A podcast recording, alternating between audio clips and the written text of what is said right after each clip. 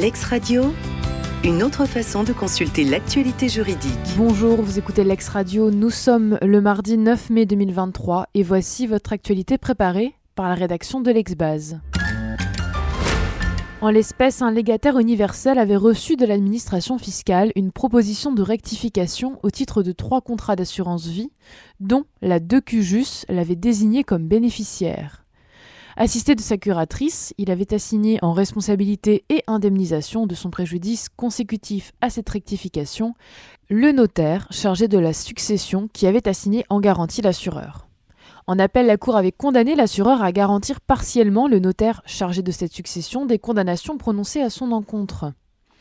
L'assureur avait formé un pourvoi, soutenant que, même s'il était informé du décès du souscripteur d'un contrat d'assurance vie, il n'était pas tenu d'informer le notaire chargé de la succession de l'existence de ce contrat, à défaut de demande en ce sens de la part de ce dernier dans le cadre de ses démarches en vue du règlement de la succession. Et dans sa décision du 13 avril dernier, la première chambre civile considère que la Cour d'appel a méconnu les dispositions du Code des assurances. Si l'assureur, lorsqu'il est informé du décès de l'assuré, est tenu d'une part de rechercher le bénéficiaire d'un contrat d'assurance sur la vie, et si cette recherche aboutit de la visée de la stipulation effectuée à son profit, et d'autre part sur la demande des bénéficiaires de leur communiquer la date de souscription de tel contrat et le montant des primes versées après le 70e anniversaire de l'assuré, il n'en résulte pas pour l'assureur une obligation de porter à la connaissance du notaire en charge de la succession,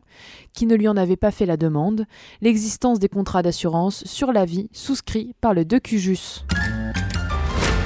les témoignages anonymisés peuvent être admis. Dans cette affaire, un salarié avait fait l'objet d'une mise à pied disciplinaire. Il avait saisi la juridiction prud'homale aux fins d'annulation de cette sanction,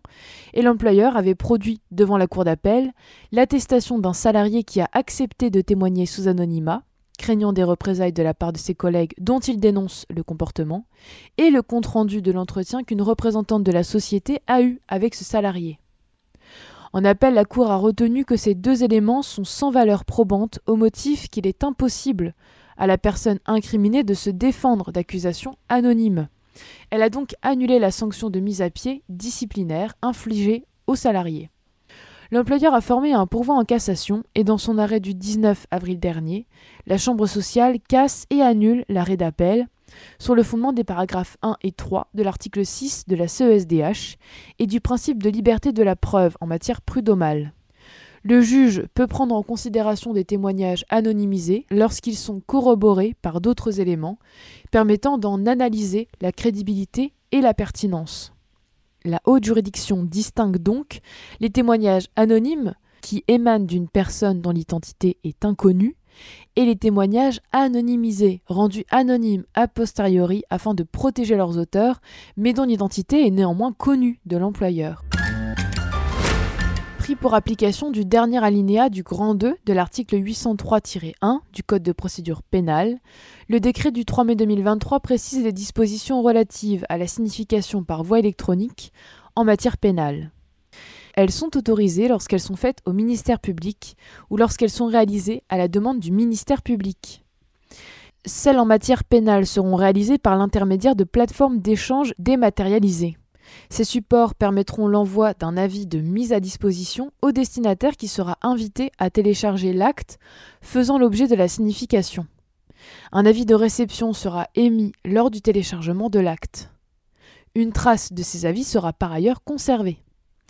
S'agissant des significations au ministère public, il y sera procédé selon les modalités fixées dans une convention passée entre le ministère de la Justice et la Chambre nationale des commissaires de justice. Le décret précise que la réception de l'avis de mise à disposition sur la boîte électronique du ministère public donnera lieu à l'émission d'un accusé de réception électronique qui fera, s'il y a lieu, courir les délais prévus par le Code de procédure pénale. Toutefois, lorsque la signification aura été reçu en dehors des jours ouvrables ou après 17 heures, les délais ne commenceront à courir que le premier jour ouvrable suivant. Pour plus de détails, notamment sur les euh, mandements de signification adressés par le ministère public au commissaire de justice, je vous invite à lire la brève d'Adélaïde Léon au quotidien de ce jour. Un projet d'implantation d'éoliennes a été rejeté car il portait atteinte au caractère historique et à l'intérêt des sites avoisinants. Pour rappel, il résulte des dispositions de l'article R 111-27 du Code de l'urbanisme que si les constructions projetées portent atteinte au caractère ou à l'intérêt des lieux avoisinants, au site, au paysage naturel ou urbain ou encore à la conservation des perspectives monumentales, l'autorité administrative compétente peut refuser de délivrer le permis de construire sollicité ou la sortir de prescriptions spéciales. Pour rechercher l'existence d'une atteinte de nature à fonder le refus de permis de construire ou les prescriptions spéciales accompagnant la délivrance de ce permis, il lui appartient d'apprécier, dans un premier temps, la qualité du site sur lequel la construction est projetée et d'évaluer, dans un second temps, l'impact que cette construction, compte tenu de sa nature et de ses effets, pourrait avoir sur le site. Les dispositions de cet article excluent qu'il soit procédé, dans le second temps du raisonnement, à une balance d'intérêts divers en présence, autres que ceux mentionnés par cet article, et, le cas échéant, par le plan local d'urbanisme de la commune. Pour apprécier aussi bien la qualité du site que l'impact de la construction projetée sur ce site, il appartient à l'autorité administrative, sous le contrôle du juge, de prendre en compte l'ensemble des éléments pertinents, et notamment le cas échéant, la co-visibilité du projet avec des bâtiments remarquables, quelle que soit la protection dont il bénéficie par ailleurs au titre d'autres législations. Et dans sa décision du 19 avril dernier, la Cour administrative d'appel de Lyon rejette le recours de la société ferme éolienne de Sény